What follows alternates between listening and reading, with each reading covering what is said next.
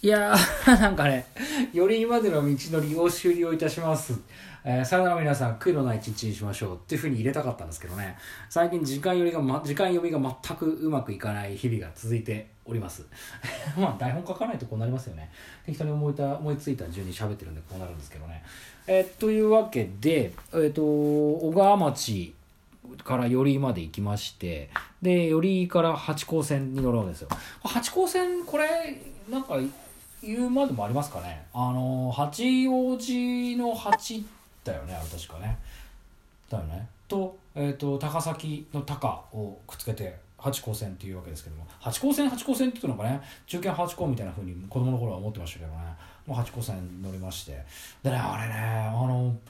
久しぶりに八高線乗ったんですよ。で足個人的にはですね高崎に行ったりする時っていうのはあの基本もうほとんど八高線に乗っていくんですよね。あのなんていうかね好きなんですよね。あのゆったりした感じっていうか。あの何ていうんですかね。あの4人対面4人掛けになってるところと1人掛けになってる椅子の向かい合ってるところでいわゆる3列シート状態になってる電車なんでね。あの窓窓側に対面になってるタイプのこう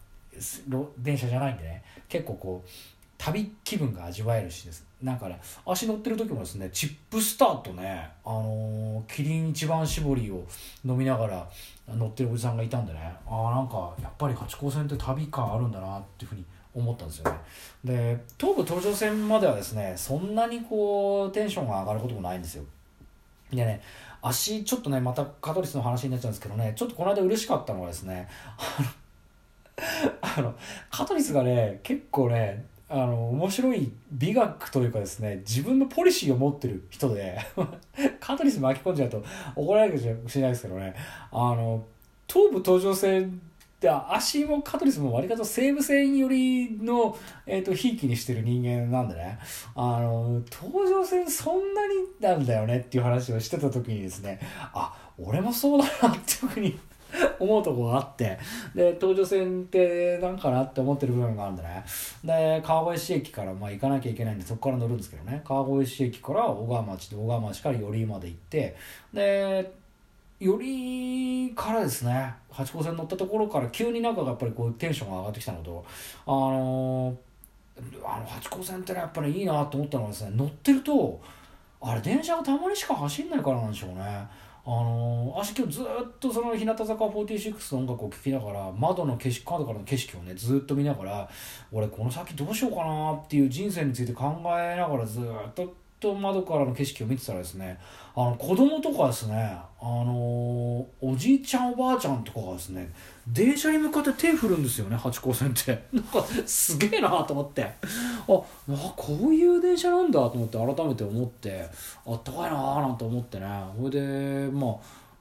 そんな風にね思いながらなかなかこう八高線って愛されてんだなって思いながら、えーと高崎に着きまして。でいや高崎はですねあのドッペルゲンガーに会いましたっていう話を前にしたと思うんですよ。あのー、足と同じ誕生日と同じ血液型で同じ思考回路の女の子がいてなんかこの人何なんだろうって思ったっていうのが高崎の話なんだね。で久しぶりそれ以来ではないですけどね。あれから何回か行ったりとかしてるんですけど。で高崎に着きまして。でまあ駅弁チェックしてニューデイズのメニューチェックして。で改札のところに、あの駅のスタンプがあったんでね。スタンプを押して。で外出たらですね。いやびっくりしましたね。あの駅がねガラッと変わってて。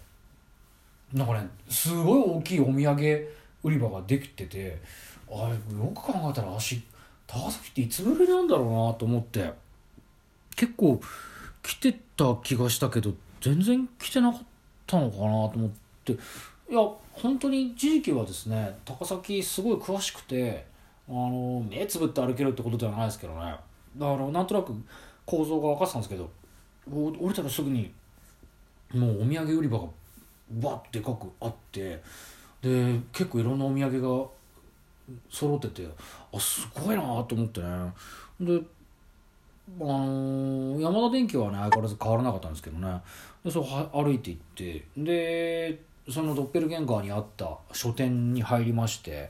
でまあどうせどうせっていうかねいませんけどねそのドッペルゲンガーさんにはね。あ合わなかったですけどね。で本屋さんちょっと見たりとかしてて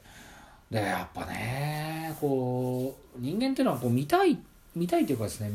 目に入るものっていうのはですねその時気になってるものなんでしょうね。でたまたま書店を見てたらですねあの本のタイトルがですねえっ、ー、とまあ何ていうんですかなんていうかこう働き方みたいなとかね仕事とかさだからこうキャリアアップみたいなさそういうコーナーあるじゃないですか。私基本的にそういうコーナーには行かないんですけどね新刊本のの部分にそれがこう何冊か並んでてやっぱあれなんですかね今ちょうどこう就職活動の時期だからそういうふうになってるのか分かんないんですけどねそこで見つけたのがえっ、ー、と,、えーと学研から出てる本で「なぜ僕らは働くのか君が幸せになるために考えてほしい大切なこと」っていうタイトルの本であの漫画のイラストみたいなあの表紙になってるんですよね。だからまあ手に取りやすいんですけどうわーなんか置いてあるわと思って、まあ、たまたま手に取りましてねペラペラってめくったらさすが学学研だよねあれね。あの子供の頃にあれ真剣ゼミだ。学研じゃないよ。真剣ゼミのなんかあの真剣ゼミ始めませんかみたいなあの案内冊子がなんか漫画でよく送られてきてたんですよね。あれ埼玉県だけかな？私あの今東京住んでるんですけどね埼玉県で育ったんでね。あの学真剣ゼミのねあのなんか勧誘の冊子がねあの漫画チックいつも来てたんですよね。そんな感じでで学研のその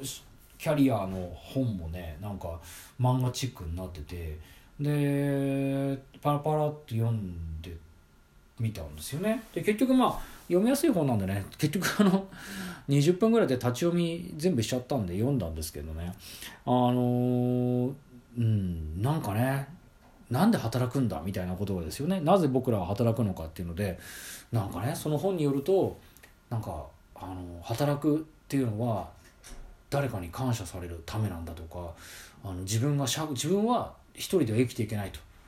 それはそうですよね。人間は一人で生きていけなくて必ず、えーと、社会の一部なんだみたいなことが書いてあって。でその社会の一部として生きていくためになんか、えー、自分がこれをやることで誰かにこれをやってもらうんだみたいなことが書いてあってふーんって思って。これやばいよね。だからまあもともとその中学生とか高校生向けに書いてある本だっていうふうに銘打っててあの村上龍でしたっけ？の「13歳のハローワーク」っていう本がですね足がちょうどあれ大学ぐらいなのかな？なんか出てであれ改訂版とかね職種が増えるたびにですねちょこちょこ書き足されたりとかしてて足も何回か読んだことあるんですけどね。まあそれってに似てる感じなんでね。あのー、まあ人は働かなきゃあかんよってことが書いてあるんですけどね。いや全然こうピンとこないんですよね。それは別にお前向けお前に向けて書いてないからピンとこなくていいよって話なんですけどね。ほいでなんかこうそれ読んでね。でもどっちかっていうとですね中にですねスティーブ・ジョブズのなんか名言が書いてあってえっ、ー、と働とはいえ働くっていうことは生きることで生きるために働いてるわけで働くために生きちゃあかんよみたいなこと。まあそれはそれで正しいんだけどさ。でその中にですねジョブズのなんか名言があってこれもなんかね今検索したんで書き留めたんですけどね、えー、もし今日が人生最後の日だったら僕は今からすることをしたいとつまりやりたいと思うだろうか。えー、その質問に対してあまりにも脳が続く毎日あまりにも脳が毎日続くようならそれは何かを変えないといけない証拠だろう。っていうふうに書いてあって。いやいやこれ逆に言ったらあの今日やることをやりたいと思って生きてる社会人なんかいないんじゃいるんですかね。わかんないけどな。ちょっとうんまあいたらその人は幸せですよね。あのご苦労さんですよ本当に。いやそんなことみじんも思わない人たちがスーパーボールに人生をかけスーパーボールを見ることに人生をかけたりとかあのー、頭おかしくなって高崎とか 甲府とかにやってくるんじゃないのかななんて思ったりしたんですよね。だからさっき言ったあの自分が気になることを、まあ、ことがやっぱり目に入るように人間はなってるんだっていういわゆるつまり見たいものを人間っていうのはもともと見る習性があるんだっていう自分のなし視覚情報の中で必要なものだけを、えーと、取捨選択を自動的にしてるっていうのが人間の目なわけでありましてその中でそのななぜ僕らは働くのかっていう君が幸せになるために考えてほしい大切なことっていう本のタイトルに惹かれはしたけど中に書いてあることはですねあのなんかね人生設計プランとかが書いてあるわけですね、まあ、子供を育てるためにはこれくらいお金がかかるとか、えーと、結婚するとこれぐらいとかそのマイホームが必要だとかって書いてあるんだけどこれさ全然でそんなことないですよね。だって別にみんな結婚しろっていうのだっておかしいじゃない？でえっ、ー、と何？その子供だってさいや子供だってさだって簡単にできる人できない人それはそれぞれいるんだからさそれ違うんじゃないの？とかって思ったりとかしてさなんかどうなの？みたいな。でそうなってくるとなんか働き方とか生き方に多様性が出てきたから今までの働き方っていうわけでもないんだみたいなことがたまに書いてあったりとかするからさ。そっちの方がどんどん目に入ってきちゃって。やっぱりなんかね見てても結局自分の都合のいい部分しかピックアップしないからさああいうなんかこうそのなんだろうね。自己啓発系の本って本当ダメですね。何にも役に立たないですね。本当に。お前に読ませたらそれは全部そうなっちゃうよってことなのかもしれないですけどね。